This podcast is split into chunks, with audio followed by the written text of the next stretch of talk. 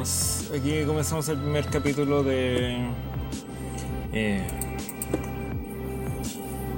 eh, siempre serás un enfermo.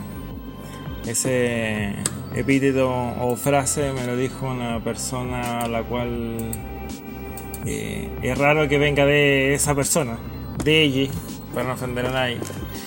Y también la, es raro la capacidad que tiene la gente de defender a otros sin mayor análisis.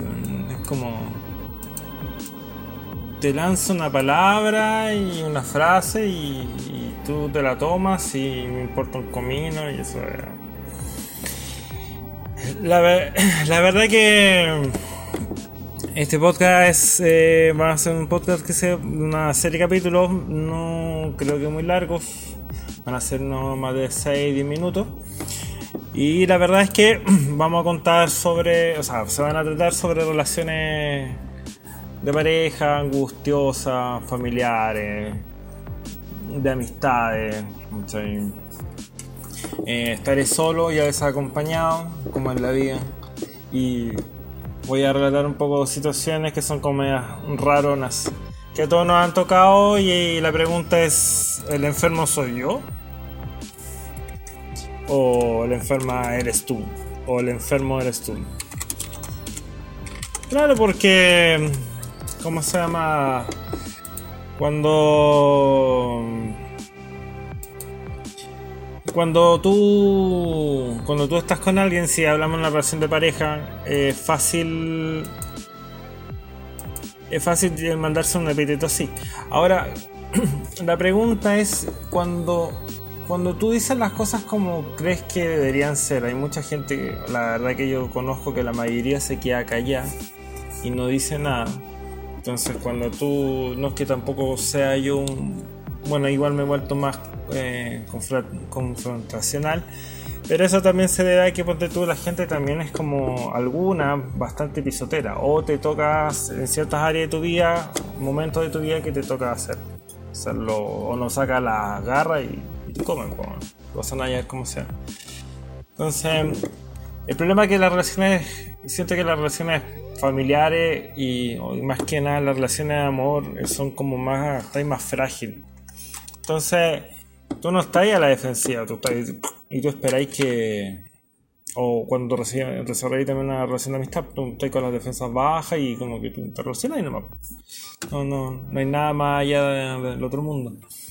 Pero cuando te toca, cuando te vas dando cuenta que esa relación es un poco rara y, y la verdad que hay bastante abuso, eh, a mí este podcast nació por una, por una gana y energía de hacer cosas. El primer proyecto ustedes lo podrán ver en la plataforma, se llama Tres Hueonas.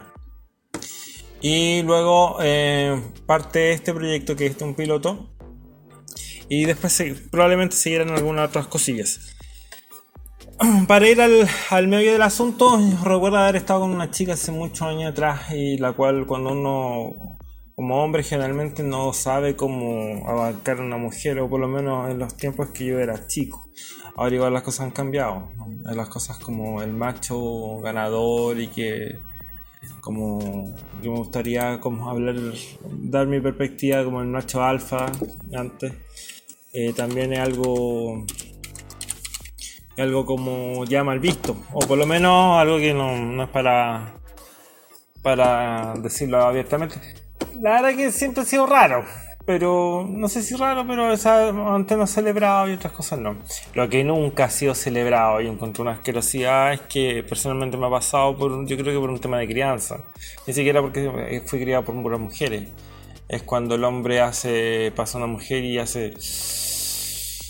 Yo hueva la encuentro horrenda, weón. Porque es como yo me imagino la incapacidad de ese hombre de conseguirse una mujer y su único cercanía en su imaginación hacia ella es eh, su propia deseo sexual que no se va a concretar.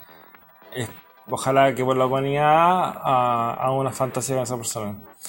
Yo cuando chico practicaba, hacía, no practicaba eso, practicaba eh, era bastante malo para incluir o para conquistar mujeres, acercarme. Entonces lo que hacía era leer podcast, o sea, leer posts y cosas así. Antes estaban famosos los bloggers, pero ahora murieron. Y me llamó la atención uno de era un psicólogo, se llama Nacho Seducción, creo. Seguía algunas cosas y era bastante bueno. El rollo era de que eh, la forma de abordar era diferente. Acá no es una clase de sexualidad para nada. Yo soy el menos indicado para andar dando clases de, nada.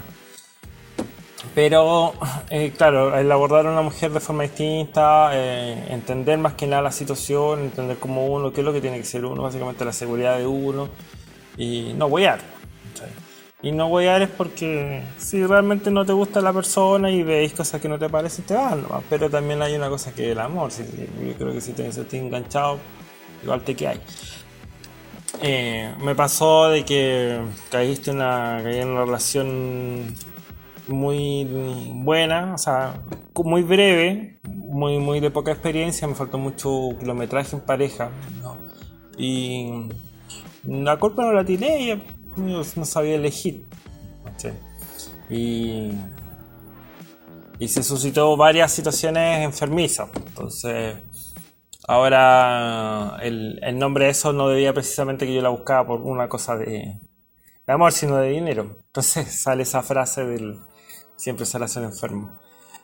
Sí, yo creo que toda la gente, a mí lo que me molesta en general cuando se califica de enfermo, celoso, psicópata a alguien, cuando no es, no tiene abiertamente una psicopatía, ¿cachai? Sobre algo raro, eh, tiene que ver algo con algo como, o sea, si no era un enfermo mental, entonces, o un enfermo para ir a la cárcel o para un tratamiento psiquiátrico porque era un maldito compulsivo, yo creo que si tú, a veces yo siempre, siempre siento de que él está, es muy gratuito y a veces algo hay. No, yo no me compro, no creo en esa situación de que si alguien es celoso está ahí una relación insegura y realmente a los tú ni ella o, con quien esté eh, se están dando la seguridad necesaria y empiezan a la revisión de celular y ese tipo de cuestiones. Y si pasa eso es porque yo parto de la base de que cuando tú desconfías de alguien es porque algo hay.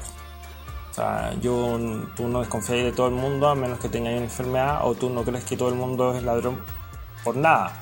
O que tú creas que la persona es tartamudo por nada. Yo creo que se entiende el ejemplo.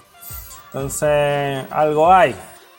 Y a veces, si te pones a indagar, en el sentido más tóxico de la, de la toxicidad, eh, probablemente algo a encontrar. Cuando dice el que busca siempre encuentra, me enferma esa cuestión porque no primero no debería andar buscando nada. La relación uno debería dar la suficiente. Uno tiene que dar nada ni recibir nada, pero la relación uno no debería por qué sentir eso. Y yo creo que ahí se basa todo. Y ya tú te sentís que estás como medio raro, ya es porque la cosa no anda bien y tenés que irte de ahí. Si ya sentís que eso, Claro, después que hay el celular, encontráis cosas que hay como el buen celoso y toda la cuestión. Y realmente tú no soy la culpa, la cosa es que tu medio no fue bueno. Y, y hasta la persona nomás, y generalmente no es la primera vez. Siempre hay una segunda. Esa me quedó muy marcado porque pues, en mi caso fue verdad. No, no infidelidad abiertamente, pero ya me da lo mismo lo que haya sido. Pero el rollo del asunto es que yo creo que el que te digan celoso, enfermo, tóxico, cuando tú, la verdad es que tu, tu relación en general, tú no las llevas así y te pasa con una persona que es así, es porque realmente tú te relacionaste de forma tóxica con esa persona porque la persona también tiene una toxicidad en su vida. Como me dijo una terapeuta, hay como una, son como tóxicos complementarios. Entonces, yo creo que pasa por ahí el tema. Eso, eso con respecto al tema, eh, voy a abordar algunas cosas que sean simpáticas. Eh, tú como el macho alfa, el macho alfa en su tiempo, en su momento, hace unos 2016, 15 era como bastante recurrente, 2013. Hay un libraco de una porquería de libro que se deben salvar dos, 10 páginas que se llama El Código del Sexo. Es una estafa ese libro eh, sí, hay una parte buena que es abiertamente una parte que toma del gen egoísta, en que las relaciones se basan en, o lo que según plantea el tipo es que las mujeres, el caso de las mujeres, buscan tres como cosas en el hombre. No las voy a decir para que no se preste para lecera, no es porque tenga miedo, pero realmente son cosas como muy...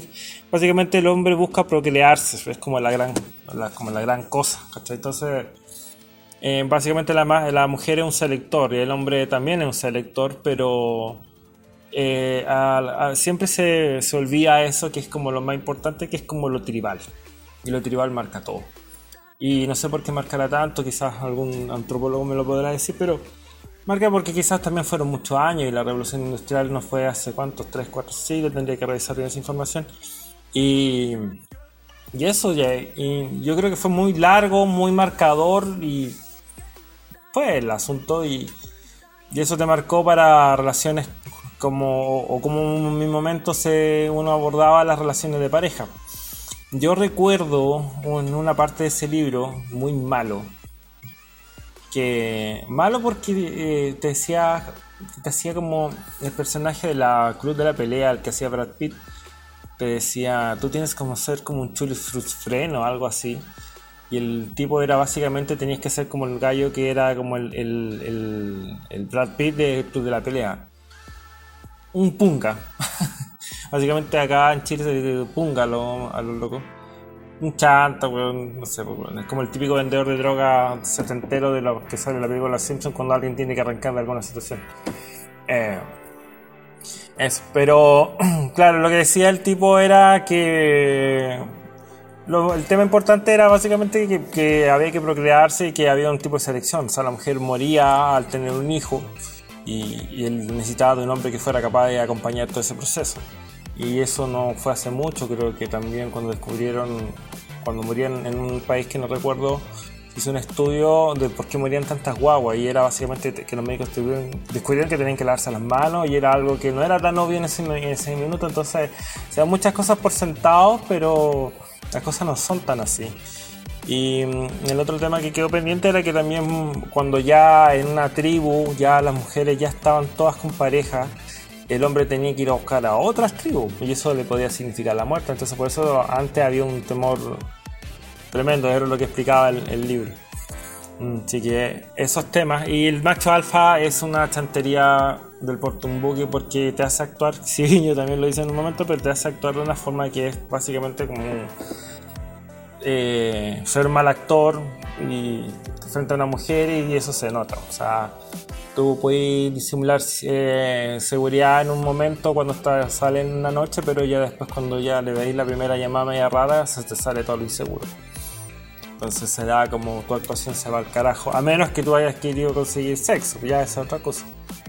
Pero si no, ya se te cae el personaje ese personaje tiene que ser constante. O sea, no es un personaje, como tú tienes que ser constante, no, no poner tu, tu aprobación en la otra persona.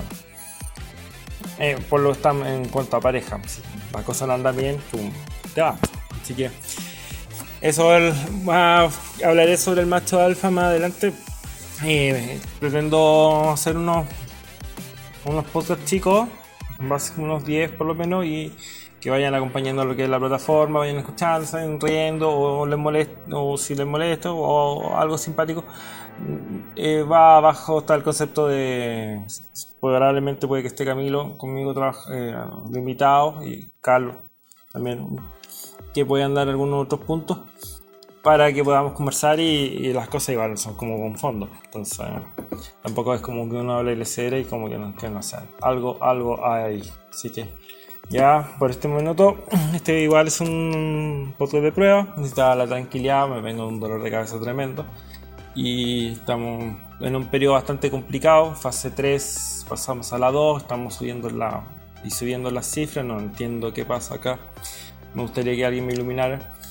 Y eso, estamos. Ya nos estamos viendo en el próximo capítulo y vamos a empezar a desarrollar algunos temas brevemente, no tan desarrollados, pero algunas cosas que son como que nadie las percibe y que son como bien raras. Como por ejemplo, porque nadie te dice que no y te dejan. Oye, ¿sabes que juntémonos? Ya, ok. Y, y ahí queda. Bueno, si bien es muy chileno, pero yo siento que nunca se cierran los temas, nadie cierra nada, nunca nadie, nunca nadie cierra nada de nada. Así que ese tipo de cosas.